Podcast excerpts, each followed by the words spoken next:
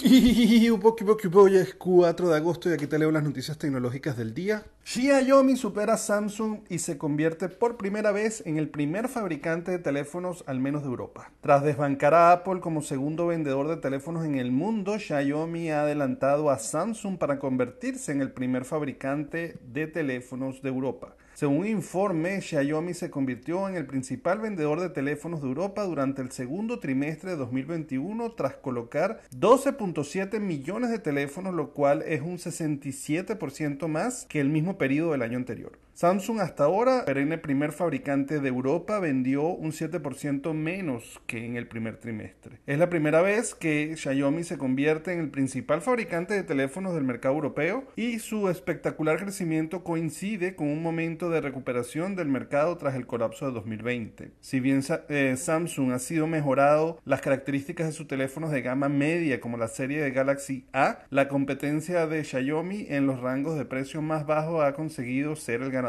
Apple mantiene el tercer puesto en Europa con 9.6 millones de iPhone enviados. Por otro lado, Spotify está probando una nueva suscripción para convencer a los que no pagan por el servicio bajo el nombre Spotify Plus. La popular compañía de streaming está probando con unos pocos usuarios un nuevo nivel de suscripción para su servicio. Un plan que mantendría anuncios como el nivel gratuito, pero sin imponer ningún límite de cantidad de pistas que puede omitir por hora. Su precio sería 0,99 dólares al mes. Además, con Spotify Plus, los usuarios también serían libres de elegir qué canciones específicas quieren escuchar en lugar de limitarse principalmente a reproducir aleatoriamente dentro de álbumes y listas de reproducción. En definitiva, una iniciativa que es una décima parte del coste del nivel premium sin publicidad ni restricciones de Spotify que actualmente cuesta casi 10 dólares al mes. Como explica el portavoz de Spotify, que estén probando este modo Plus no significa que finalmente lo vayan a lanzar de forma actual.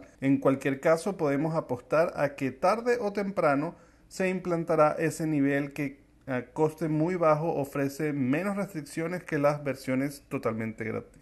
Yo creo que incluso el tema de la música va a tener que migrar a hacerlo completamente gratis y aunque parece loco pensarlo, hemos visto una evolución muy muy grande en lo que ha sido el tema de los discos que pasaron de discos a digitales, donde antes los grandes eh, autores sacaban un disco al año, ahora estamos viendo que sacan una canción a la semana o a las dos semanas.